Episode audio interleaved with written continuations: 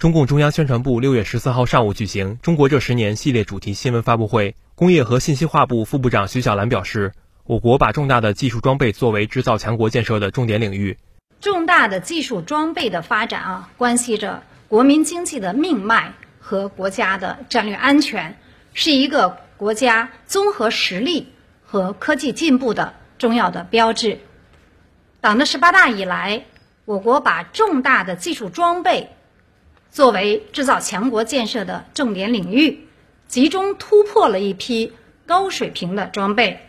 培育了一批各有优势、各具特色的产业集群，一批骨干的龙头企业和专精特新的配套企业茁壮成长，品牌的国际影响力持续的提高，为重大工程项目的建设、能源资源的开发利用。民生福祉的改善提升，等等啊，都提供了坚实的保障。比如复兴号高速动车组跑遍了神州大地，已经成为当下更快捷、更舒适的出行的选择。奋斗者号全海深载人潜水器抵达了马里亚纳的海沟，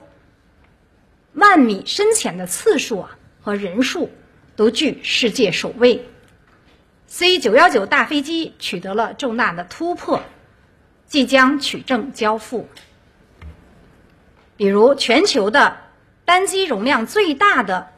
百万千瓦水轮发电机组，在白鹤滩水电站顺利的投产，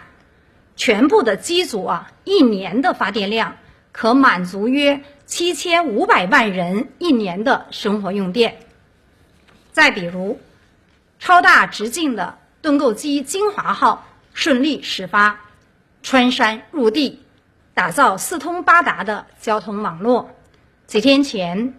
神舟十四号载人飞船成功的将三名航天员乘组送入了中国的空间站，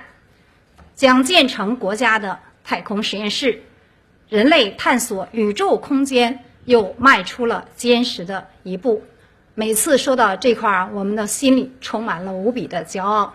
下一步，我们将坚持集成创新与基础提升并重，